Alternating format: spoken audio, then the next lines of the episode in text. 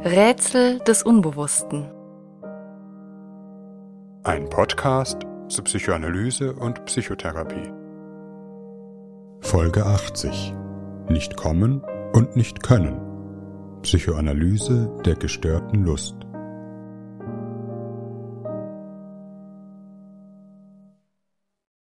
Die 80. Folge unseres Podcasts widmen wir einem Thema, das bis heute in unserer Gesellschaft einem Tabu unterliegt, aber viele Menschen betrifft, den Störungen sexueller Lust. Auch zu dieser Folge nehmen wir eine Nachbesprechung auf, in der wir die Hintergründe und therapeutische Möglichkeiten diskutieren. Ihr findet die Nachbesprechung auf unserer Förderplattform Patreon. Der Link ist im Anhang. Sie erscheint eine Woche nach Veröffentlichung der Folge. Bis dahin könnt ihr gerne Fragen stellen. Auf Patreon findet ihr auch weitere Bonusfolgen, etwa eine Reihe über das Verständnis der weiblichen Perversion oder eine Reihe über die Psychoanalyse von Erziehungskonzepten. Eine junge Frau verbringt mit ihrem Partner einen romantischen Abend. Es ist jenes Knistern in der Luft.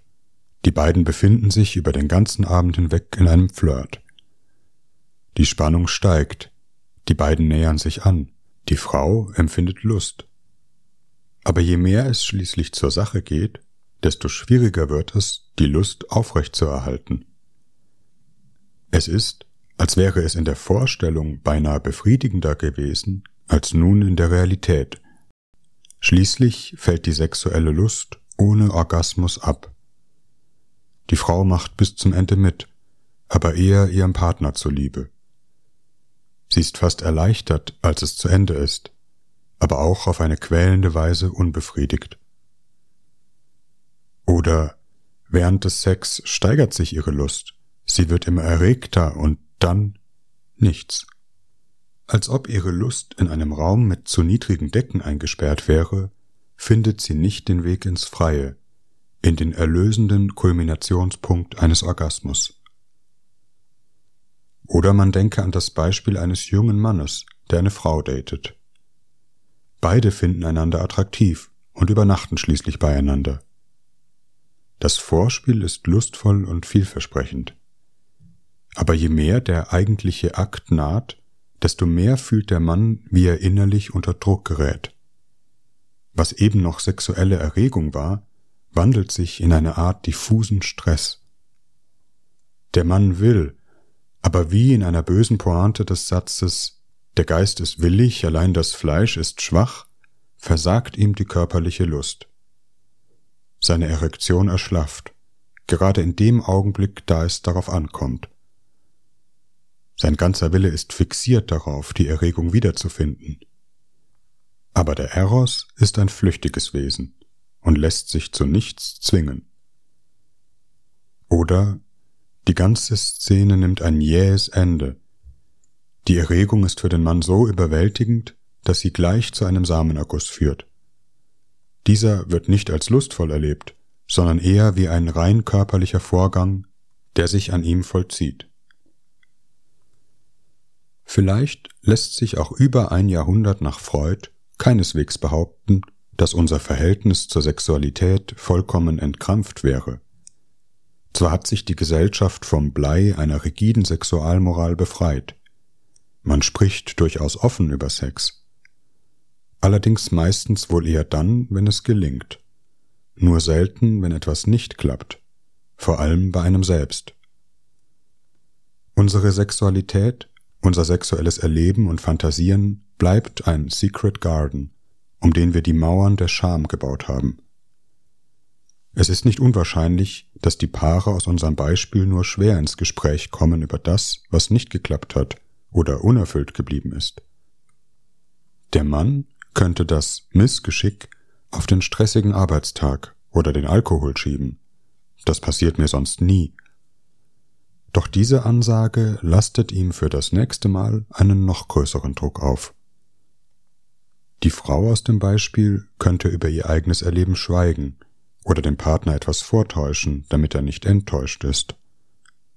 Vielleicht befallen sie zunehmend Selbstzweifel, das Gefühl, an ihr sei etwas kaputt, es stimme etwas mit ihr nicht. Nahezu jeder sexuell aktive Mensch hat dergleichen schon einmal erlebt. Gewisse Komplikationen gehören zu einer normalen Sexualität. Von einer sogenannten sexuellen Funktionsstörung spricht man, wenn sich diese Szenen wiederholen, tatsächlich nicht durch Tagesform, andere Umstände, andere Partner und Konstellationen verändern. Zwischen sogenannter Störung und Normalität gibt es aber wohl ein breites Spektrum. Eine unerfüllte Sexualität kann dabei ein hohes Maß an psychischem Leid bedeuten, auch wenn dies nach wie vor erheblichen Tabus unterliegt. Es gibt wohl kaum etwas, das so an den Wurzeln des eigenen Lebensbaums nagt, als nicht zu kommen oder nicht zu können, obwohl man es sich so sehr wünscht. Studien ermitteln, dass dies bis zu einem Drittel aller Frauen und bis zu einem Viertel aller Männer betrifft. Wir beschränken uns in dieser Folge auf die häufigsten Formen. Bei Frauen sind dies das Ausbleiben von sexueller Lust trotz sexuellem Interesse sowie das Ausbleiben des Orgasmus. Bei Männern Erektionsstörungen sowie der vorzeitige Samenerguss, die sogenannte Ejaculatio praecox. Die Ursachen sind vielfältig und nicht immer psychischer Natur, weshalb eine medizinische Ursache hier immer abgeklärt werden sollte. Wir beschränken uns in dieser Folge auf die psychologische Dimension. Im Übrigen ist eine psychisch bedingte sexuelle Funktionsstörung ein legitimer Grund für Psychotherapie, die auch von den Kassen übernommen wird. Als hilfreich haben sich auch verhaltenspsychologische Ansätze bewiesen, die etwa Paare mit Übungen dabei helfen, die Teufelskreise aus Scham und negativer Erwartung zu durchbrechen. Was kann die Psychoanalyse zum Verständnis und zur Behandlung beitragen? Damit wollen wir uns in dieser Folge beschäftigen. Ein erster Ansatz liegt darin, die unbewussten Konfliktlinien zu entzerren, die sich im Symptom einer sexuellen Störung verknotet haben. Warum versagt dem Mann die Erektion oder der Frau der Orgasmus? Wir möchten hierzu vier Aspekte hervorheben, die bei vielen Betroffenen eine Rolle spielen.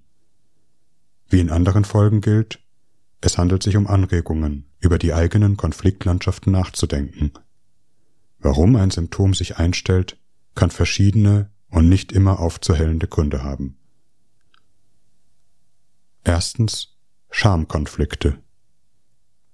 Bei einer Störung der sexuellen Lust könnte man sich selbst vielleicht zuerst die Frage vorlegen, ob man nicht ein Geheimnis mit sich trägt, heimliche Wünsche und Fantasien, die man nicht zu äußern wagt. Vielleicht gibt es schon eine Weise, wie man könnte oder käme, aber man traut sich nicht. Nicht selten sind es die Fesseln der Scham, die das eigene Begehren binden. Zu sagen, was man wirklich will, worauf man wirklich steht, bedeutet, die Maske abzulegen, sich in seiner Lust preiszugeben. Tatsächlich geben sexuelle Fantasien ja einen tiefen Einblick in die verborgenen Kammern des Selbst, etwa die begleitenden Fantasien bei der Masturbation. In einer Psychoanalyse sind sie, wenn sie einmal geäußert werden, oft ein Schlüssel, um die innere Welt eines Menschen zu verstehen, führen, wenn man so will, auch ins Herz des neurotischen Konflikts. Zum Beispiel in der Vorstellung eines Dritten, der den Partner vor den eigenen Augen verführt, in einem plötzlichen sexuellen Kontakt mit einem Fremden, gefesselt zu sein oder zu fesseln, um nur einige der endlosen Spielarten der Fantasie zu nennen. In unserer Nachbesprechung zu dieser Folge werden wir uns damit beschäftigen, was solche Fantasien bedeuten und warum sie die Sexualität beleben können, auch wenn man sie nicht in die Tat umsetzen muss.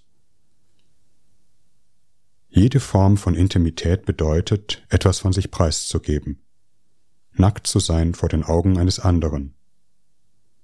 Schamkonflikte bewegen sich oft um diesen Punkt. Man kann sich nicht öffnen, fallen lassen, hingeben, aus einer tiefen Angst, wirklich gesehen, erkannt zu werden. Ein typischer Schamkonflikt bewegt sich um die Versagensangst. Es nicht zu können, wenn es darauf ankommt, es nicht zu bringen, dem anderen nicht genügend Lust zu verschaffen, nicht kreativ genug, nicht souverän genug zu sein. oft, ohne den Schutz der Kleidung auch, nicht attraktiv genug. Die Schamangst aktiviert die peinliche Selbstbefragung. Wie rieche ich? Wie sehe ich aus? Ist das eklig? Schwitze ich zu viel? Höre ich mich seltsam an? Bringe ich es? Das Ich beginnt, sich mit den Augen eines anderen zu betrachten, sein eigener Schamzeuge zu werden. In manchen Fällen gibt es so etwas wie ein sexuelles Imposter-Syndrom. Das Gefühl, falsche Erwartungen geweckt zu haben, den Partner oder die Partnerin getäuscht zu haben und nun, wenn es um die nackten Tatsachen geht, zu enttäuschen. Man kann sich nicht mehr hinter den Masken des Flirts verbergen, der andere kommt zu nah. Eine andere, vielleicht nicht selten gerade auch weibliche Variante der Scham nicht sagen, was einem Lust bereitet. Mit sich machen lassen oder nur mitmachen, sich nicht mitteilen, aus der Angst, sich dann zu blamieren. Gewissermaßen passiv bleiben, vielleicht sogar etwas vortäuschen, statt die Sexualität selbst aktiv zu gestalten. Das heißt, sich zu zeigen. Zweitens Schuldkonflikte. Vielleicht hat die Sexualität in unserer Geschichte keine größere Gegnerschaft erfahren als von der lähmenden Macht des Schuldgefühls. In unserer Gesellschaft war die sexuelle Lust über Jahrhunderte in das Gefängnis der Schuld gesperrt. Die Sexualität ist unheimlich, weil sie genussvoll ist, an etwas rührt, das man sich gerade in einer Gesellschaft der Selbstdisziplin versagt. Lust gilt als egoistisch, als finstere Macht, die ins Verderben führt. Lust ist in der Hölle, nicht im Himmel, wo das eigene Begehren von seiner Körperlichkeit gereinigt sei. In manchen sozialen Milieus hat sich diese Art der Sexualmoral in der Erziehung bis heute überlebt. Die Psychoanalyse hat sich wie keine andere psychologische Schule damit beschäftigt, wie Kinder von früh auf solche Zuschreibungen verinnerlichen in Kindern entsteht eine innere Spaltung. In einen Teil, der auf eine verwerfliche Weise begehrt, lüstern und triebhaft scheint, und einen anderen, der diesem Teil Ketten anlegen zu müssen glaubt. Der entscheidende Mechanismus des Schuldgefühls ist es, dass es gar keine anderen Menschen braucht, die Zeuge einer verbotenen Tat werden. Man kann sich schuldig auch für sich alleine fühlen, Gewissensbisse haben, man selbst wird zu seinem eigenen Richter, verurteilt sich selbst, hat die Stimme des Verbotes in sich. Psychoanalytisch gesprochen, die Stimme des Über-Ichs. Ich habe etwas getan, das ich nicht hätte tun dürfen. Wie in der Geschichte des Studenten Raskolnikow in Dostojewskis Schuld und Sühne wird das eigene Schuldgefühl zum ärgsten Verfolger, das letztlich eine größere Macht besitzt als die Polizei. Wer unter dem Zeichen einer strengen Moral aufgewachsen ist, trägt eine solche Stimme in sich, und es gehört zu den schwersten Aufgaben im Leben, Einspruch gegen ihr Urteil zu erheben. Gerade wenn es um sexuelle Lust in unerlaubten Konstellationen geht, jenseits der Ehe, ohne Zweck, nur um des Genusses willen, rührt die Lust an ein Verbot. Es ist Sünde. Die Stimme tut ihre Wirkung auch dann, wenn man eigentlich bewusst nicht an den Sinn des Verbots glaubt. Man fühlt sich dennoch schuldig. Unbewusst ist das Verbot mit der Liebe der Eltern verbunden. Wer Sünde tut, droht diese Liebe aufs Spiel zu setzen, verworfen zu werden. Ein Gebot wird nicht nur eingehalten, weil man es für sinnvoll hält, sondern auch, weil es ein Moment von Bindung stiftet. Sich schuldig fühlen heißt, auf der Ebene des Unbewussten zu fragen, bin ich richtig, wie ich bin? Das bedeutet, bin ich von den anderen gewollt? Die unsichtbaren Fäden des Schuldgefühls können aber auch andere verschlungene Wege gehen, müssen nicht immer von einer rigiden Sexualmoral geknüpft werden. Das Schuldgefühl kann sich auch ganz grundlegend auf das eigene Begehren legen. Darf ich dich so sehr begehren, oder bin ich dann gierig? Steht es mir zu, so viel von dir zu wollen, dich ganz zu haben? Zu begehren bedeutet auch, sein Wollen zu entlösen, sich nicht zu bescheiden. Ein typisches Problem des männlichen Begehrens wäre hier, die eigene Lust als aggressiv, übergriffig zu erleben, etwas, das man nicht darf, selbst im geschützten Rahmen einer intimen Beziehung.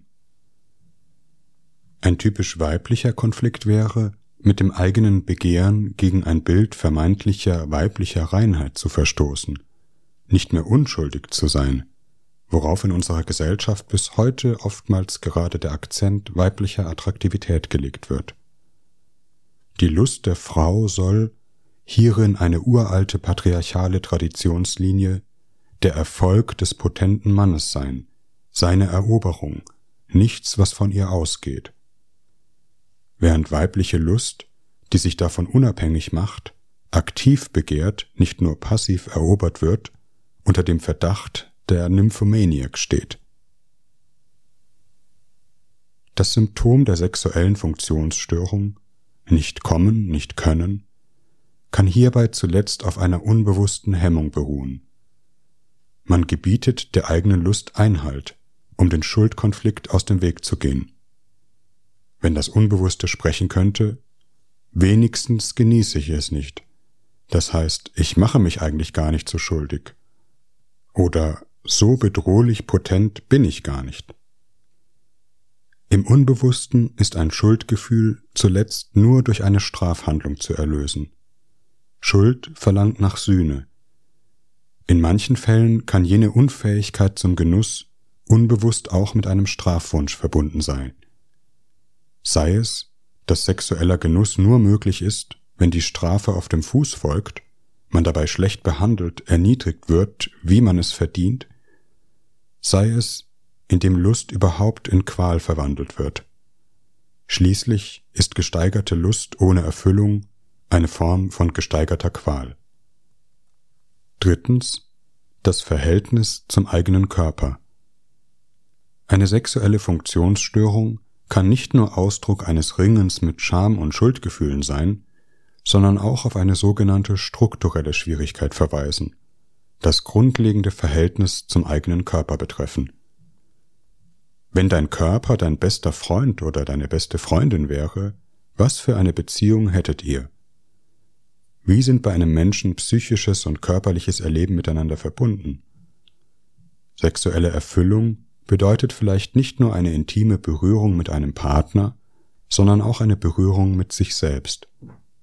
Lustvoll ist, wenn man in einer Situation aufgehen kann. Eben gerade nicht, während man es tut, darüber nachdenkt, wie man es tut, sozusagen zweimal da ist, als Körper, der sexuellen Verkehr betreibt, und als Geist, der sich aus der Vogelperspektive irgendwelche Gedanken darüber macht. Ein konflikthaftes Verhältnis zum eigenen Körper, mit dessen Ursachen wir uns später in der Folge beschäftigen, kann die Quelle von sexuellen Störungen sein. Für unsere Gesellschaft vielleicht typisch ist etwa ein funktionalistisches Verhältnis zum eigenen Körper. Der Körper wird als etwas erlebt, das dem eigenen Willen zur Verfügung stehen soll, als wäre er eine Maschine oder ein Profilbild, das man mit Filtern bearbeiten kann. Die Freundschaft mit dem eigenen Körper beruht sozusagen auf den Diensten, die der Körper für den eigenen Willen erfüllt. Dies bis hin zu einem tyrannischen oder ausbeuterischen Verhältnis gegenüber dem eigenen Körper, der unter die totale Kontrolle des eigenen Willens gebracht werden soll, wie dies manchmal im Leistungssport der Fall ist. Auch die Sexualität gerät hier leicht unter einen Leistungsaspekt, wird funktional erlebt, oft in einer Um-zu-Logik. Man hat Sex, um zu entspannen, um sich besser zu fühlen oder weil es gesund ist. Gewissermaßen mit dem Eros einer Krankenhausbroschüre. Tatsächlich ist das Erleben von sexueller Lust aber oftmals sehr eingeschränkt, denn den eigenen Körper beherrschen und den eigenen Körper lustvoll genießen sind zweierlei. In anderen Fällen kann das Verhältnis zum eigenen Körper auf eine fundamentale Weise dissoziiert sein. Körper und Selbst sind hier zwei Bekannte, die nebeneinander sitzen, aber nicht wirklich in Kontakt kommen. Die Person findet kaum Zugang zu ihrem eigenen Erleben, hat vielleicht nur wenig gelernt, ein Gespür für den eigenen Körper zu entwickeln, manchmal auch aufgrund traumatischer Erlebnisse. Eine weitere Form wäre ein sogenanntes phobisches Verhältnis zum eigenen Körper. Der eigene Körper ist hier weniger eine Quelle von Lust als ein dunkler Ort voll bedenklicher Vorgänge, von denen man eigentlich nichts wissen will. Der Körper soll vor allem wenig von sich bemerkbar machen, in einem stummen Gleichgewichtszustand bleiben, während alles, was sich außer der Ordnung fühlbare Geltung verschafft, Irritationen bereitet. Die Intensität sexueller Erregung ist hier untergründig mit Angst verbunden, die ein freies Erleben von Lust verhindert. Einige zeitgenössische psychoanalytische Veröffentlichungen zum Thema des eigenen Körpergefühls, etwa von Timo Stork und Felix Brauner, haben wir dem Literaturverzeichnis der Folge beigefügt. Viertens der Ich-Grenzen-Konflikt. In jeder sexuellen Begegnung vollzieht sich zuletzt eine unbewusste Beziehungsszene, der man den Titel geben könnte Ein Spiel um die eigenen Grenzen. Sexualität, wo sie nicht im Stile der Pferderennbahn betrieben wird, ist ein gemeinsamer Tanz um die Grenzen des Ichs, des Verhüllens und Enthüllens, sich Zeigens und Verbergens. Der Orgasmus vielleicht ist so etwas wie ein sekundenweises Erlöschen der eigenen Grenze, man gibt sich dem anderen, verliert die Kontrolle über das eigene Ich, lässt sich in etwas gehen, das den ganzen psychischen Raum einnimmt. Nicht umsonst bedeutet Orgasmus auf Französisch schließlich ein kleiner Tod. Es geht nicht nur um ein körperliches Verschmelzen, sondern auch um eine psychische Grenzöffnung. Ich lasse zu, dass der andere mich an diesem Punkt der intimsten Lust berührt. Indem man es sich geben lässt, gibt man sich. Sich gebend bekommt man den anderen. Darin das Rauschhafte und Lustvolle des Orgasmus. Darin aber auch der latente Thrill, das Moment von Angst. Für jeden Menschen ist das Aufgeben der eigenen Grenzen heikel.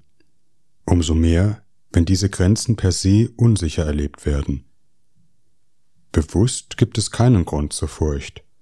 Unbewusst ist aber die sexuelle Szene mit einem bedrohlichen Verlust an Grenzkontrolle verbunden. Bedeutet, sich dem anderen hinzugeben, nicht auch ihm eine bedenkliche Macht zuzugestehen? Wie sicher fühlt es sich an, sich in ein Gefühl fallen zu lassen? Wie sicher kann ich mir sein, dass ich mich selbst danach wiederfinde? Die unbewusste Beziehungsszene wandelt sich von einem lustvollen Tanz zu Szenen einer Verfolgung, verschlungen zu werden, gerade dadurch ausgeliefert zu sein, dass man an der eigenen Lust verführbar ist. Lust macht verletzlich, weil sie das eigene Visier öffnet. Intimität wird ersehnt, aber je mehr sie Realität wird, desto stärker zieht sich ein Teil des Selbst zurück, bekommt nasse Füße, entzieht dem Körper die lustvolle Innervation, als wäre das, was eben erregend war, nun gefühlstaub. Psychoanalytisch spricht man von einem libidinösen Besetzungsabzug. Der Lust wird der Stöpsel gezogen, oder das Ich schaltet sich plötzlich denkend in die Situation ein, als wäre man nicht nur in dem Geschehen, sondern gleichsam als schwebender Gedanke darüber. Doch damit bricht die Spitze der Lust, aus dem erregenden Spiel wird ein körperlicher Vorgang, dessen Beobachter man eher ist, als dass man sie selbst erlebt. Der Höhepunkt fehlt, man gibt sich nicht wirklich, lässt sich nicht wirklich erkennen, weil man in Wahrheit gar nicht wirklich da ist. Oder in der Variante des vorzeitigen Samenergusses, ein Moment von unbewusster Angst treibt in den Rückzug, die Lust erstirbt oder liefert schnell ab, was verlangt scheint, als wäre das Ich gleichsam auf der Flucht vor dem, was es am meisten ersehnt, und überließe dem Verfolger, in der Weise der Salamander, den eigenen Schwanz, um mit dem Rest heil davonzukommen. In der Sprache der Psychoanalyse das innere Objekt Der andere, wie man ihn unbewusst erlebt, ist im hohen Maße ambivalent, wird zugleich bedrohlich wie begehrlich erlebt. Und wie jeder unlösbare innere Konflikt, so gebiert auch dieser ein Symptom. Wie entstehen nun solche Störungen der sexuellen Lust, der sexuellen Funktionen? Darauf gibt es sicherlich keine pauschalen Antworten. Unsere Neigungen und Hemmungen entstehen in einem lebensgeschichtlichen Prozess, in den sich eine Vielzahl von Fäden weben, viele davon unbewusst. Dennoch ist es vielleicht lohnenswert, das Schicksal nachzuverfolgen, das die Lust in der eigenen Geschichte erlitten hat. Es gehört zu den psychoanalytischen Grundsätzen, dass die Geschichte der eigenen Sexualität in frühen Bindungsbeziehungen beginnt. Nicht, weil Kinder über eine Sexualität wie Erwachsene verfügen, wie psychoanalytische Theorien oft missverstanden werden, sondern weil hier ein Grundstein für das eigene Verhältnis zum Körper und den Umgang mit der eigenen Lust gelegt wird, gewissermaßen ein Fundament, auf dem in späteren Lebensaltern die Erwachsenensexualität steht. Kinder erwerben das Gefühl für den eigenen Körper in Beziehung mit anderen, in den frühen Körpererfahrungen. Wie ist ein Kind berührt worden? Kann es die Erfahrung verinnerlichen, dass es an der eigenen Haut eine Grenze gibt, die andere achten, aber auch eine liebevolle Berührung, die beglückt? Hier liegt vielleicht bereits ein Kern eines frühen Konflikts mit dem Körper. Beide Extreme können letztlich zu einem konflikthaften Verhältnis zum eigenen Körper beitragen. Zu wenig berührt werden die liebevolle Berührung nicht kennen, aber auch zu viel berührt zu werden.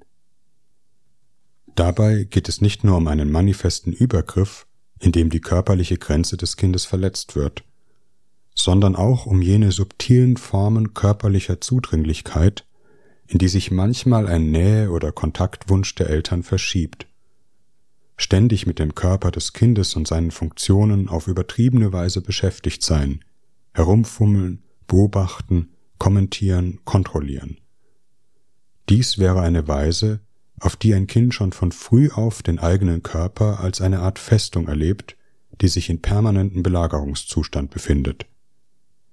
Körperliche Nähe überblendet sich hier mit der Erwartung des Grenzverlusts, woraufhin das Ich sich noch tiefer zurückzieht, sozusagen auf den seelischen Bergfried, nachdem die äußeren Mauern preisgegeben sind. Mit zu wenig Berührung aufzuwachsen hingegen kann bedeuten, kaum Gefühl für den eigenen Körper zu entwickeln, auch kaum die Erfahrung, wie schön und erfüllend eine zärtliche Begegnung sein kann. Die Kluft zwischen Kind und Eltern wird auch eine Kluft im Selbst. Man findet keine Berührung mit sich, das eigene Begehren befindet sich von früh an in Isolation. Dies kann in intimen Beziehungen in späteren Lebensaltern zu einer hochgradigen Verunsicherung führen. Kein Gefühl dafür zu haben, wie man den anderen berührt, wie man berührt werden möchte, wie die eigene Lust und die Lust eines anderen zusammenfinden können. Auch in der sexuellen Intimität bleibt die Person oft für sich, findet nicht aus sich heraus zum anderen. Auch in späteren Entwicklungsaltern sind Beziehungserfahrungen für das Schicksal der Lust entscheidend. Welches Familienklima herrscht in Fragen der Sexualität? Welcher Unterschied wird hier auch zwischen den Geschlechtern gemacht? Vielleicht haben die Eltern im Bewusstsein eine liberale Einstellung. Doch die Familienatmosphäre ist im Unbewussten von Verkrampfungen beherrscht. Wie geht das Elternpaar miteinander um? Gibt es das Vorbild einer Zärtlichkeit, die Grenzen wahrt, sich aber auch nicht versteckt oder der Verdrängung unterliegt? Vielleicht lässt sich in guter psychoanalytischer Tradition sagen, dass das Thema der Sexualität letztlich in allen Familienbeziehungen heikel bleibt. Das Prinzip der Familie beruht auf einer Nähe zwischen den Generationen, je nach Alter auch auf einer körperlichen Nähe. Das Prinzip der Sexualität auf einer Trennung zwischen den Generationen. Etwas, von dem, aus der Perspektive von Jugendlichen etwa, die Eltern unbedingt auszuschließen sind. Familienintimität und sexuelle Intimität stehen in einem Spannungsverhältnis, was an jenen peinlichen Konflikten sichtbar wird, die in der Pubertät entstehen. Die Eltern kommen zum falschen Zeitpunkt ins Zimmer des Sohnes oder der Tochter. Wie wir in Folge 40 über die modernen Lesarten des Ödipus-Komplexes gehört haben, muss jede Familie und jeder einzelne Mensch in seiner Entwicklung mit diesem Konflikt umgehen lernen. Die entscheidende Frage ist vielleicht, wie gut dies Familien gelingt. Das Sprechen über Sexualität ist wohl in jeder Familie schwierig. Ein rigides Klima, in dem alles, was auf Sexualität hindeuten könnte, um jeden Preis ausgeschaltet werden muss, ist vielleicht zugleich ein Familienklima, das unbewusst von der Angst vor der Sexualität beherrscht wird. Dies stellt auch eine eigentlich harmlose Zärtlichkeit unter das Vorzeichen der Befangenheit. Es bestehen Berührungsängste. Die Beteiligten sind innerlich in Wahrheit unsicher, haben vielleicht kein gutes Gefühl für die Grenzen, weshalb umso rigider Zäune errichtet werden müssen, bis hin zu einer sterilen Atmosphäre, in der es nichts Lustvolles, nichts Erregendes geben darf. Natürlich spielt hier der kulturelle Kosmos, in den die Familie eingebettet ist, eine zentrale Rolle. Der andere Pol der Rigidität wird dann manchmal sichtbar, wenn Alkohol auf Familienfesten die Zunge lockert. Kinder verinnerlichen in einem solchen Familienklima Sexualität letztlich als etwas Problematisches. Etwas, das man nicht sagen und nicht denken darf. Etwas, das verboten ist, selbst wenn es kein ausgesprochenes Verbot gibt. Oder als etwas hochnotpeinliches, vor dem man sich nur retten kann, indem man das Fernsehprogramm schnell weiterschaltet oder um das man sich mit merkwürdigen verbalen Verrenkungen herumzudrücken versucht.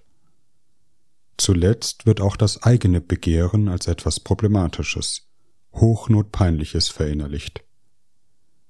Konfliktbehaftet kann im Übrigen durchaus auch eine forcierte Unverkrampftheit sein, die für Kinder meist ebenso peinlich sein kann wie das Vermeiden der Sexualität.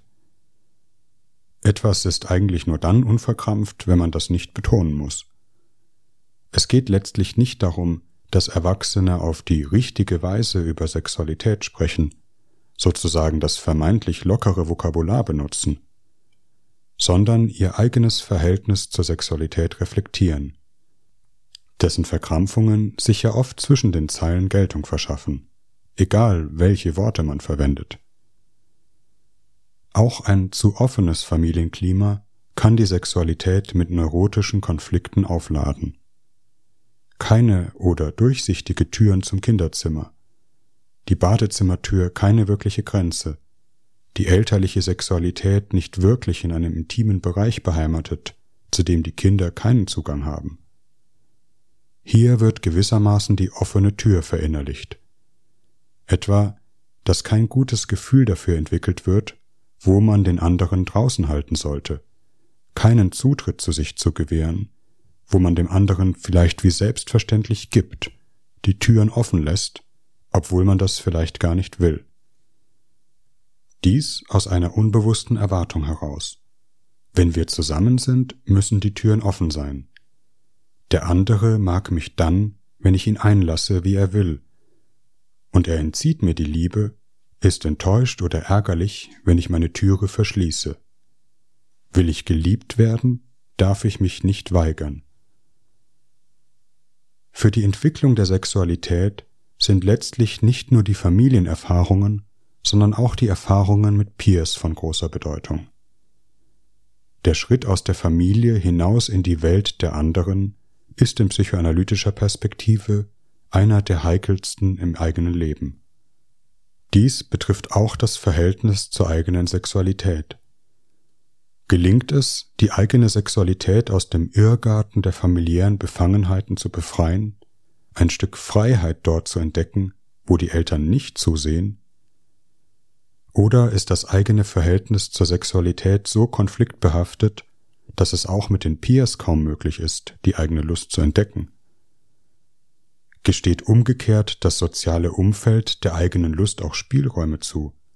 Gibt es hier überhaupt einen Raum des Entdeckens, oder gleich turmhohe Anforderungen, gnadenlose Konkurrenz, die jede Erkundungslust ersticken? Die Erfahrungen mit dem Peers haben einen großen Einfluss auf das Schicksal der eigenen Lust. Begonnen mit der Frage, auf welche Weise man die irritierende Landschaft der Erwachsenensexualität das erste Mal betritt. Gibt es jemanden, mit dem man trotz aller unvermeidlichen Irritationen und Komplikationen doch auf eine vertrauensvolle Weise dieses Feld entdecken kann? Auch die ersten sexuellen Partnerschaften sind Beziehungserfahrungen, die in unsere innere Welt einwandern. Nicht zuletzt sind die Erfahrungen in der Gruppe von großer Bedeutung. Von den Peers übersehen oder beschämt zu werden, nicht als attraktiv oder begehrenswert zu gelten, oder umgekehrt ungewollt sexualisiert zu werden, kann eine tiefe Verunsicherung in das eigene Erleben der Lust graben. Dabei spielen, an dieser Stelle wohl mit unangefochtener Kontinuität, auch Geschlechterstereotypen eine Rolle. Wie geht das soziale Umfeld etwa mit dem weiblichen Begehren um? Welche Erwartungen werden an Frauen gestellt? Unschuldig zu sein, selbstbeherrscht, glatt und makellos? Erleben sich Frauen schon von früh an als Objekt der Zudringlichkeit, den eigenen Körper als eine Festung, die permanent bestürmt wird? Oder an Männer gerichtet, stets initiativ, omnipotent, souverän und leistungsstark sein zu sollen, ohne Raum für eigene Unsicherheiten. An solchen oft unausgesprochenen Zuschreibungen bemisst sich vielleicht, wie frei das Verhältnis zur Sexualität in unserer Gesellschaft wirklich ist, ob die Sexualität wirklich jenen Charakter gewinnen darf, der sie allein frei macht, spielerisch zu sein. Auch hier kommt es zu tiefgreifenden Verinnerlichungsprozessen, gerade dann, wenn man in einer Gruppe wie in einer Schulklasse wenig Ausweichmöglichkeiten hat.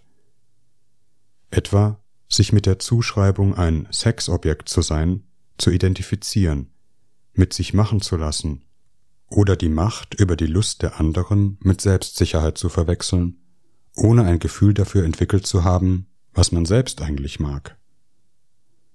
Es bleibt ein psychoanalytischer Grundsatz, dass die Entdeckung der eigenen Sexualität eng mit der Entwicklung des Selbst verbunden ist. Wie es keine konfliktfreie Entwicklung des Selbst gibt, so gibt es auch keine konfliktfreie Entwicklung der Sexualität. Und wie es kein richtiges Selbst gibt, so gibt es auch keine richtige Sexualität, nur eine eigene. Es ist vielleicht der Beitrag der Psychoanalyse auf diesem Feld, die psychisch bedingte Störung der eigenen Lust immer auch als eine solche Frage an das eigene Selbst zu verstehen und keine Angst davor zu haben, nach der Antwort zu suchen.